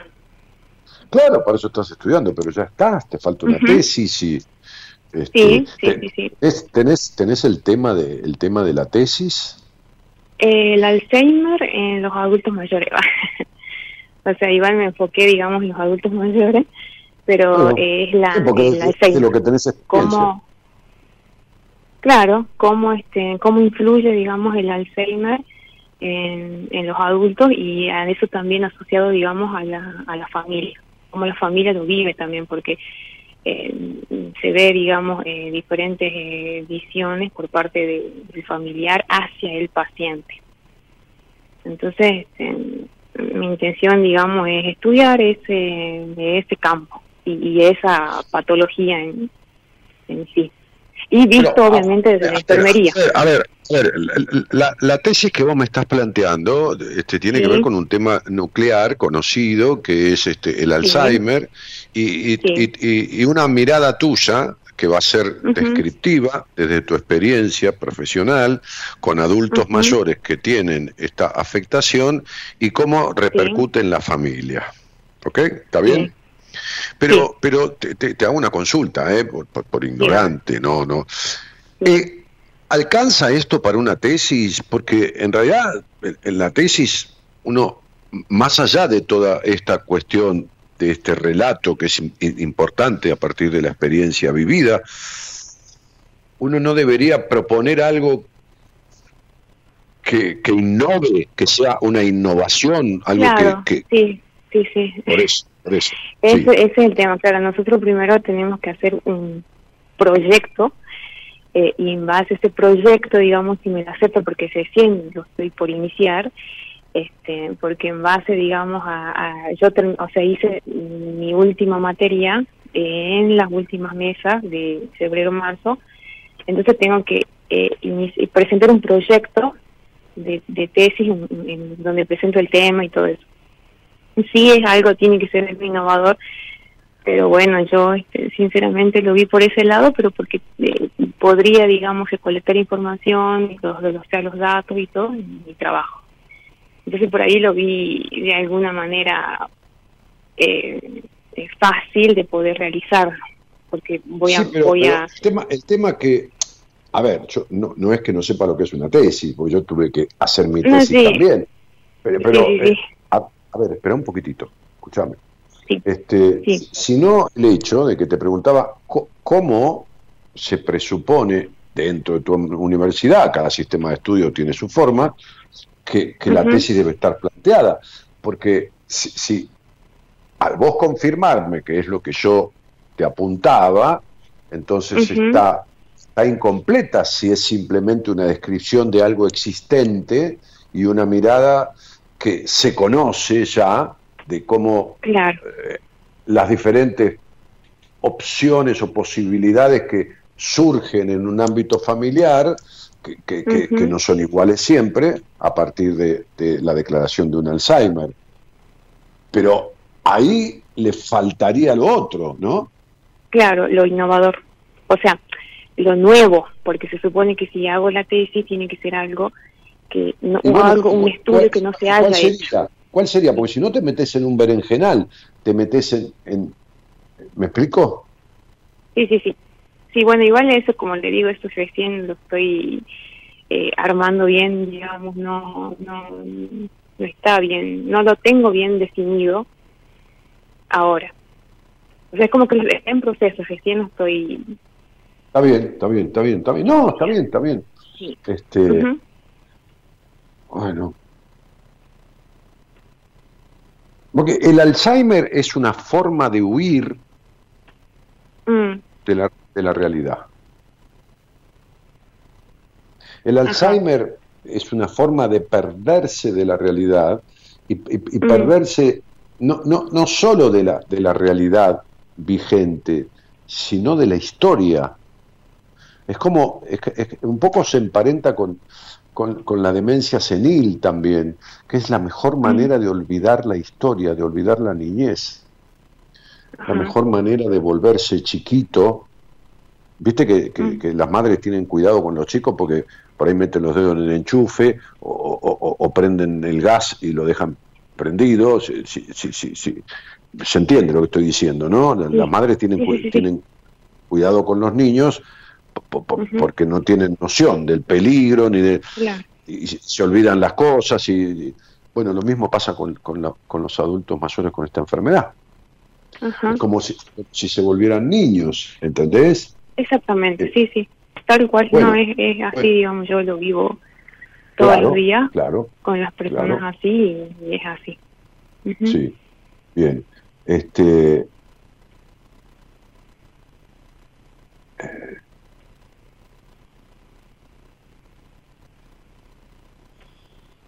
hay, hay, hay, hay, mucho eh, escrito o bastante sobre, sobre las causas emocionales que llevan a esta, a esta enfermedad, ¿no? Este, Vos fíjate que, que, que así como eh, Sí, yo tengo un montón de apuntes sobre, sobre esto. Este, ah, eh, así como, así, así como, como este, la otra vez tenía un paciente que, que, estaba haciendo un posgrado, es contadora, ¿no? Mm. Este, trabaja en los tribunales de su provincia, tribunales contables de su provincia, y, estaba haciendo un posgrado y tenía presentado una tesis y, y me la me la mandó a mí para mm. que la viera, la tesis, y este, gusta muchas veces este, leer las tesis de mis pacientes, eh, sobre, aunque sean de temas que, que, no son afines a lo mío, ¿no? Pero, pero, pero si uno le pone un poco de sentido común y un poco de, criterio, este, puede dar una mirada también. Pero digo, este, fíjate que, que querida Belén, que, que hasta las profesiones se enganchan con motivos emocionales, este, cuanto más, mm. más las enfermedades. vamos a la profesión tuya, ¿no? que es una profesión que siempre admiré, este, siempre, mm. siempre digo que admiro mucho a las enfermeras, que tengo mucha admiración, porque, porque, conocí el trabajo de las enfermeras cuando yo trabajaba en un hospital. Este, mm. eh, la enfermera siempre cuida para reparar el no cuidado que tuvo en su infancia. En el cuidado a los demás, repara el descuido. Es como una profesión reparadora. Cuidando a los otros, reparo el no cuidado que hubo sobre mí. Ah, Así como el abogado tiene que ver con el padre fundamentalmente, la ley paterna, la figura paterna, ¿no? El ingeniero tiene que ver ciertas estructuras. Las, las profesiones tienen su connotación. No importa por lo que fue, después uno viene de un tema emocional y, termina siendo un, gran abogado, una gran enfermera, pero eh, tiene su correlato con la cosa emocional. Cuanto más las enfermedades, ¿no? Bueno, ¿y qué te traía a la charla, Belén? ¿Qué te traía a esta conversación? Contame, porque al final nos estamos yendo para otro lado.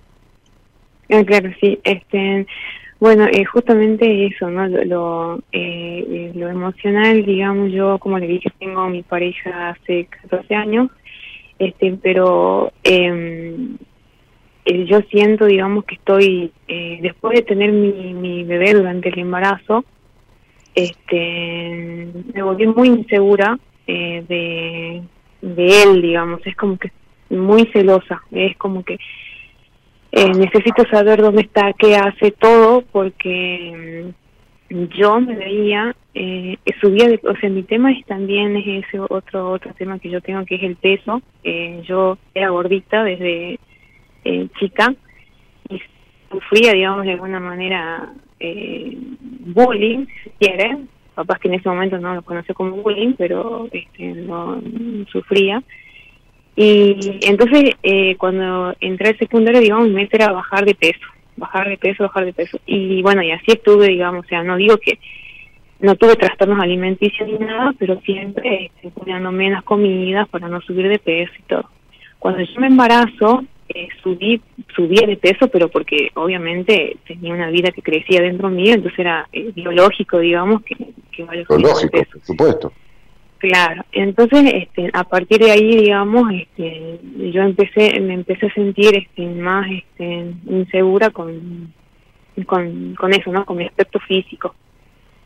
Y, y bueno, y de ahí, digamos, es que yo, por, hoy, digamos, en día ya eh, bajé, digamos, todo el peso que subí y pero eh, me queda eso, ¿no? Esa, esa inseguridad y eso, este, el hecho de, de, que bueno que mi pareja por ahí no yo no vi digamos que, me haya engañado pero eh, vi digamos una, un mensaje que, que lleva digamos a un, a un, a un engaño de alguna manera ¿no?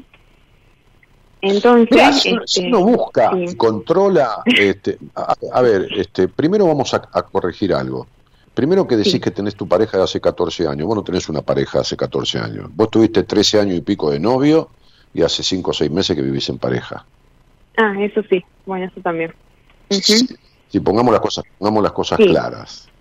Eso sí, porque la verdad que sí, nosotros éramos novios hasta que yo, claro, hasta que yo me embaracé, tuve la bebé, digamos, cuando tuve la bebé, recién empezamos a... Hasta que vos quedaste embarazada. Mientras vos no estás, no quedaste embarazada, tu novio vivía con su mamá y su papá. Sí.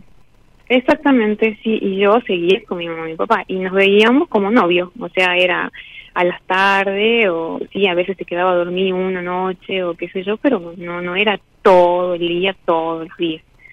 Así que sí, mm. éramos novios. ¿Y antes cuando eras novia no eras celosa? Mm, no. O sea, capaz que sí, pero no al extremo, digamos, no a querer controlar ni nada, no. Por ahí yo, por mm. ejemplo, a las noches me venía a trabajar y no, yo sabía que él estaba en su casa o que él, qué sé yo, bueno, hacer sus cosas, pero no, no, no me preocupaba, no, no sentía esa ansiedad o esa necesidad de saber qué hace. ¿Y él vivía con su mamá y con su papá y tenía hermanos? ¿Tiene hermanos? Sí, tiene hermanos. Tiene siete hermanos. Ajá. Pero él es uno de los, mayores, digamos. ¿Y, y, él es el, el mayor o uno de los mayores? Él es el tercero. Él es el tercero. ¿Y, y vos tenés hermanos o hermanas? Yo tengo, eh, yo tengo dos hermanos y dos hermanas. Yo soy la quinta, la, la menor, digamos, de todos mis hermanos. Ajá. Bien.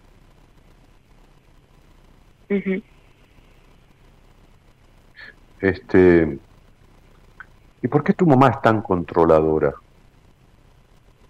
Eh, sinceramente, no sé, yo creo que es porque, yo siempre fui, digamos, eh, eh, la más chica y es como que yo tenía que cumplir siempre lo que, eh, por ejemplo, mi mamá siempre decía que yo me tengo que gastar de blanco porque soy la más chica y porque tengo que, de alguna manera, capaz que yo pienso que cumplir lo que ella no lo hizo o no sé, capaz que es un deseo de ella, no sé.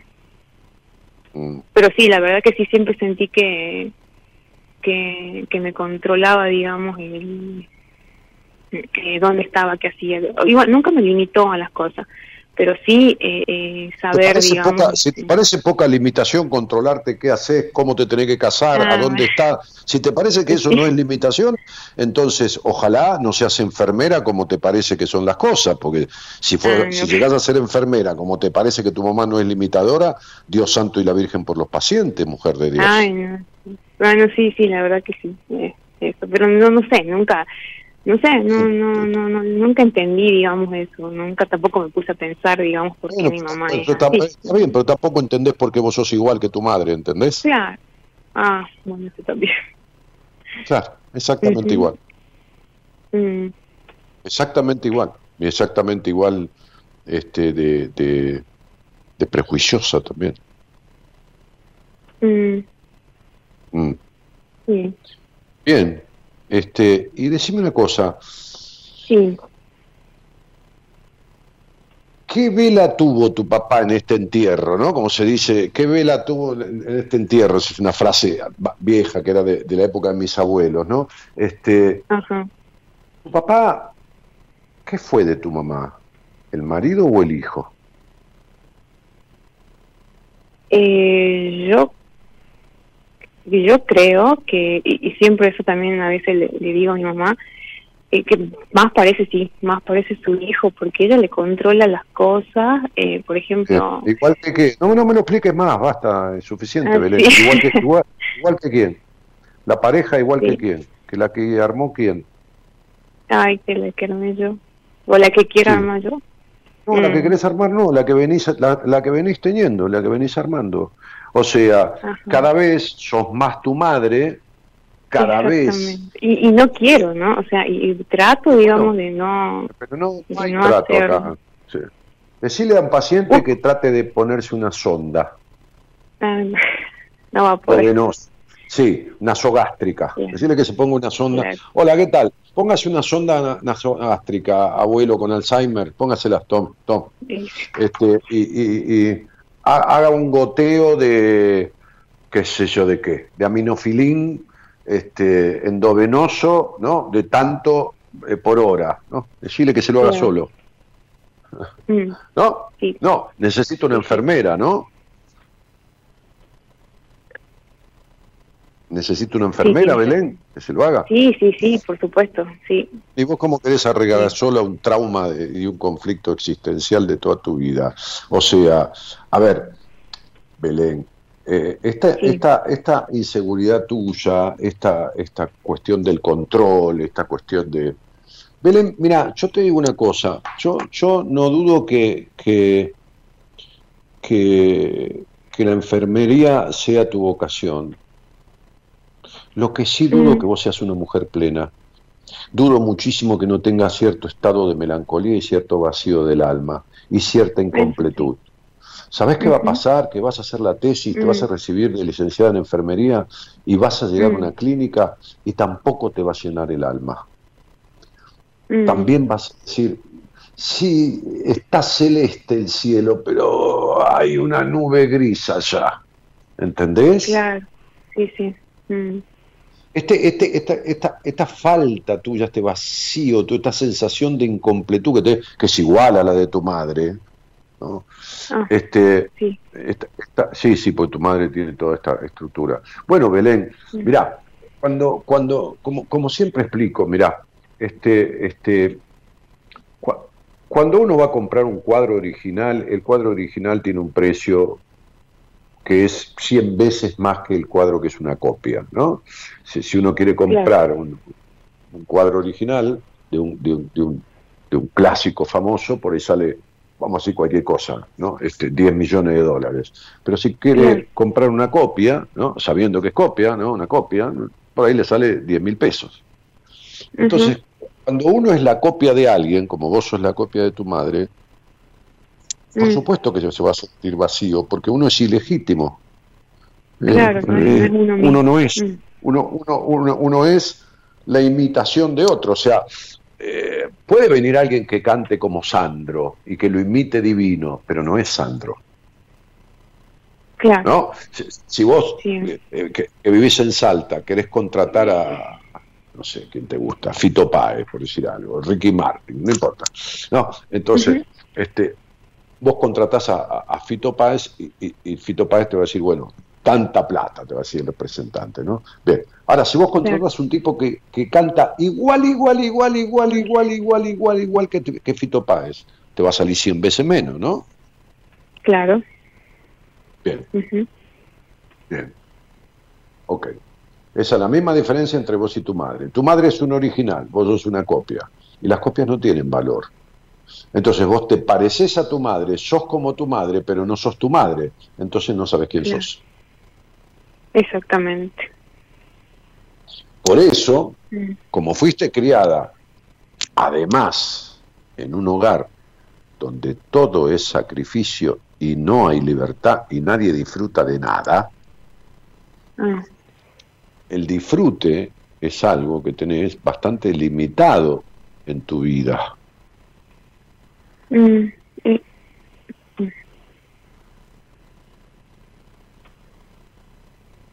Te estoy escuchando. claro, ¿eh? eso, sí, sí, esa es otra, es- claro, esa es otra, que ahora que lo hice, digamos, es así, digamos, yo, a veces, yo, usted me, creo que usted me decía que tenía esos periodos de melancolía y a veces así, digamos, a veces me pongo a pensar y digo, pero si tengo no, un sí, tengo todo. trabajo, tengo, mm, sí, claro, tengo todo, y a veces me pongo triste, me pongo triste Pero ¿cómo porque no sé, porque triste si no tenés libertad, si no hay niña, si vos no sabés quién es María Belencita, si María Belencita creció en la restricción, en la prohibición, en el, en el sexo sucio, porque en el concepto de que el sexo es algo sucio, ¿no? Este, ¿alguna vez te estuviste en un parto?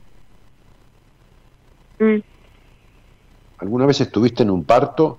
sí, sí, sí, sí, Perfecto. ¿Alguna vez tuviste un bebé, luego de bañarlo con la ropita y con la mantita, lo tuviste en, en tus brazos, en tus manos?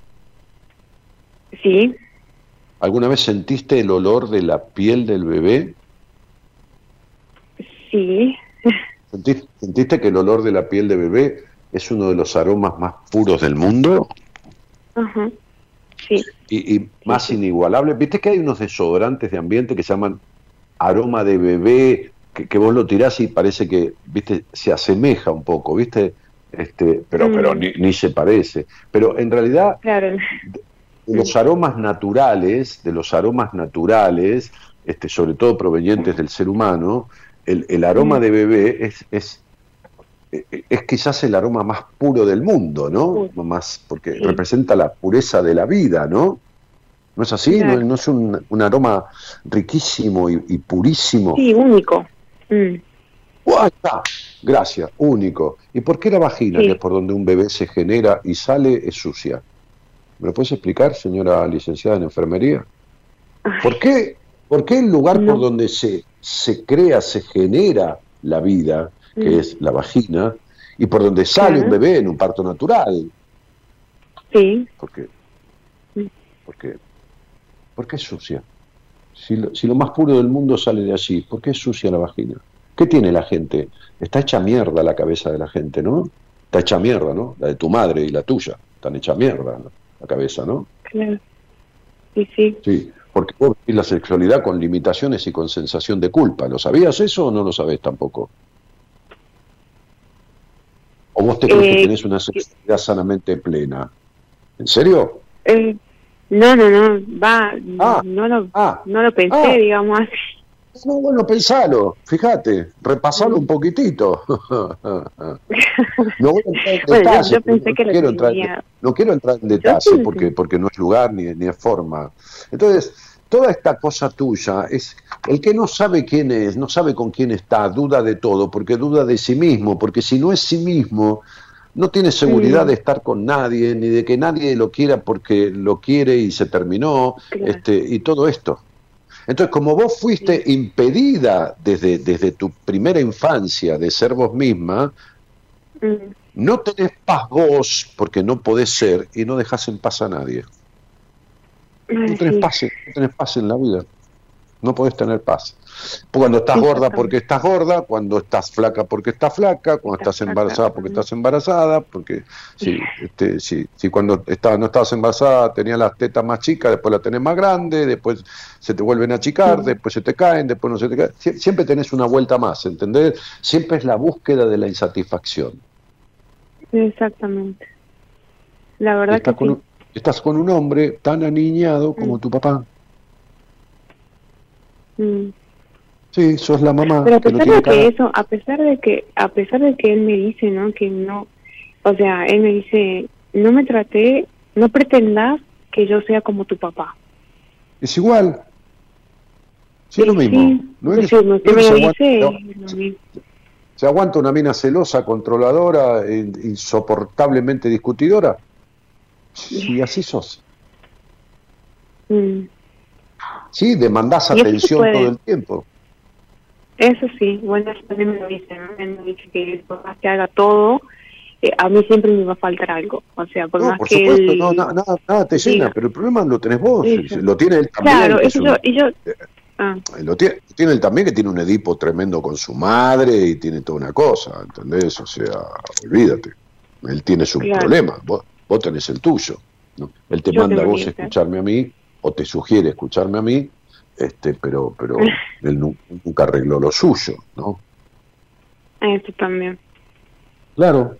Pero el tema entonces, este, o sea, sí, sí, el tema es arreglar, digamos, lo mío, pero eh, ¿se puede lograr eso?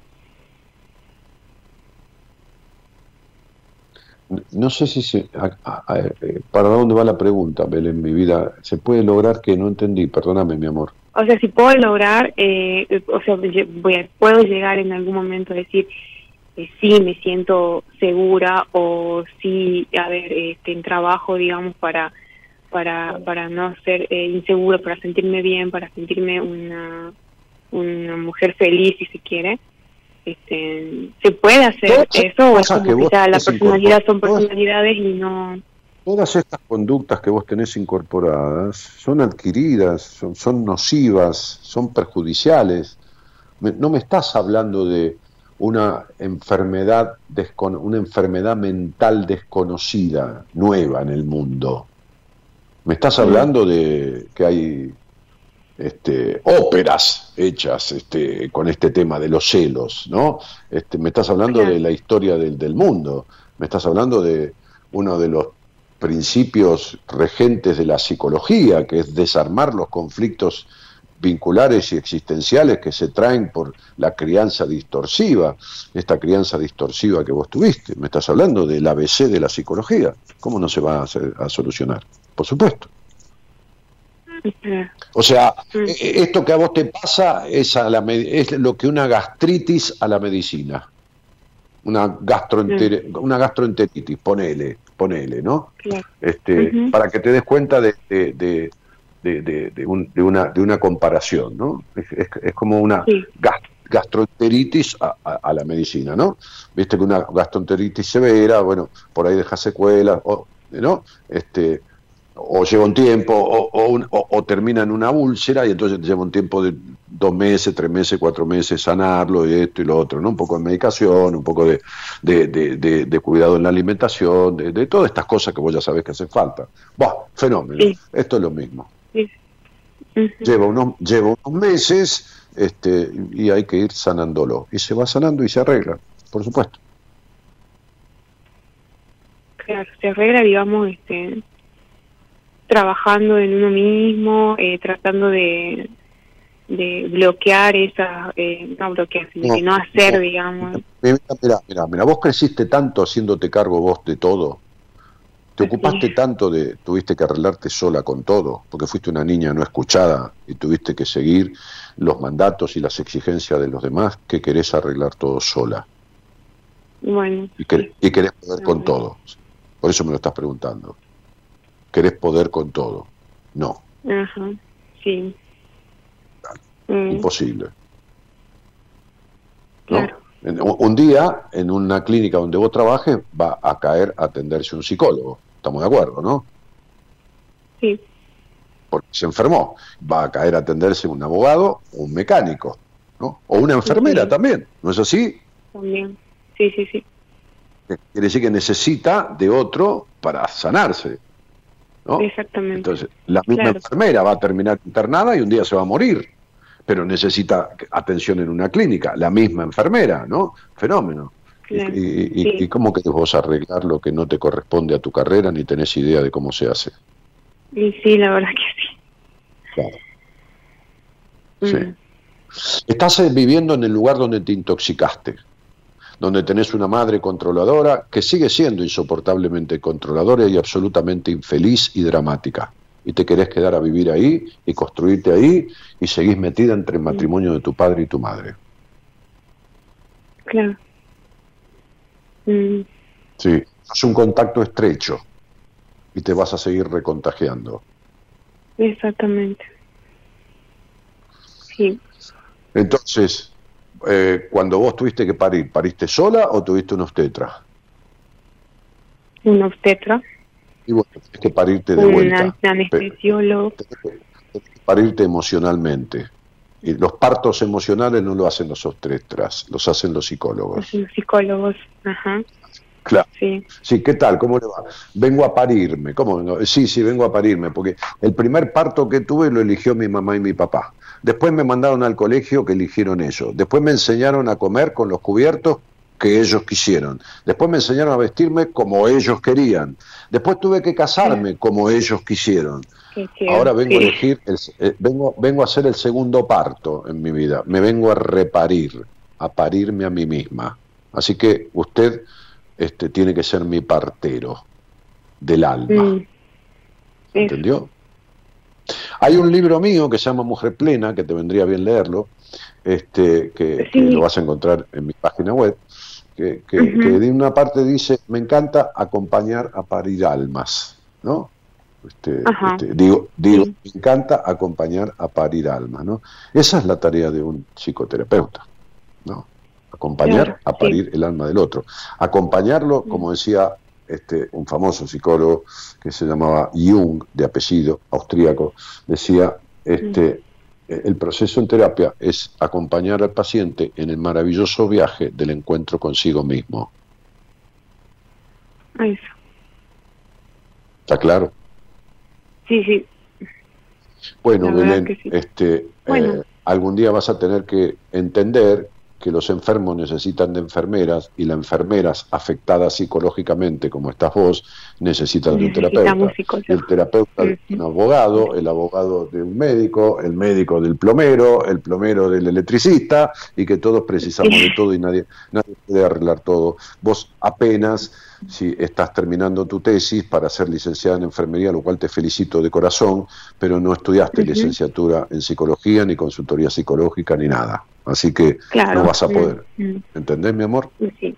Sí, sí. Entendido. Bueno, un beso grandote. Bueno, muchísimas gracias. Igualmente. Un beso a usted. Chao.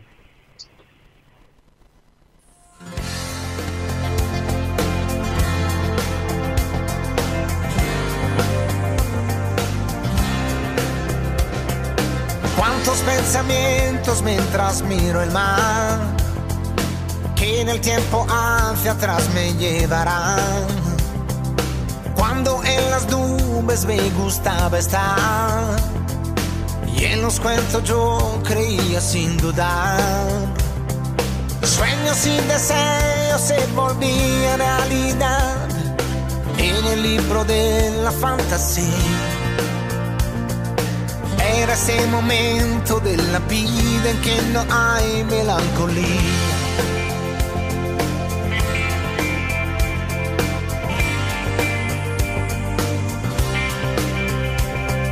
Ahora que la inquietud y confusión han robado espacio a nuestra ilusión. Quiero más que nunca mantener la ingenuidad y una esperanza dentro de mí. Para como Eh, entonces. parece más luz en el ambiente. Sí, puede ser, qué sé yo. Es, la cámara del celular. ¿eh? Este, Rodríguez Sarli dice: Hola Dani, te sigo hace años. Eh, María Los Ángeles dice, gracias siempre con tus palabras. Rodríguez dice, Rodríguez Sarli dice, ¿se leen los mensajes de YouTube? Sí, le contesta Cristina. Sí, los lee, sí. Y sí, voy leyendo los que puedo. Julio Sánchez dice, hola Daniel, amigo terapéutico, gracias porque buenas compañías es nutritivo para el alma, en un sentido, en un sentido. Aprender de cabeza ajena, dice, ¿no? Bueno, Federico Letrotaglio dice, me han pedido muchísimos estudios y no encuentran otro autoinmune, sigo con terapia. Ah, no, dice, buenas madrugadas, Daniel, soy Federico Letrotaglio de Mendoza, fui diagnosticado hace un año con fibromialgia, hace tres meses tuve un rebrote de dolor y me pidieron junta médica. Este, eh, dice, me han pedido muchísimos estudios y no encuentran otra, otra pero eh, no te alcanza con esa, digo, sigo con terapia psicológica que me ayuda mucho, pero no tolero más los dolores. Nací, no, no, Federico, cuando quieras hablamos pero no me pongas fecha ni nada porque no, no hago eso. Yo necesito escucharte, necesito hablar, necesito pensar con vos, sobre vos, necesito preguntarte esta, esta, esta, esta enfermedad que tiene mucha explicación clarísima. Este, tengo una paciente que venía con esa enfermedad hace tiempo y la verdad que está muchísimo mejor. Este, pero bueno, lo hablamos el lunes que viene, cuando yo vengo al aire de vuelta, o el miércoles, o en algún momento que vos quieras. Este, y es una enfermedad mucho más común en las mujeres, ¿eh? mucho más común en las mujeres que en los hombres, pero no quiere decir que no se den los hombres también, por supuesto, ¿no? Como el hipotiroidismo. Este, pero bueno, eh, eh, charlamos, si querés, Federico, con todo gusto, la semana que viene. Este, bueno, nos vamos, nos vamos, estaba Eros Ramazzotti ahí como un niño, ¿no? La canción se llama como un niño, este, que estaba girando de la mano de Gerardo Subirana, el operador técnico que también musicaliza de manera muy coherente con las charlas este programa. Pensamientos mientras miro el mar, que en el tiempo hacia atrás me llevarán.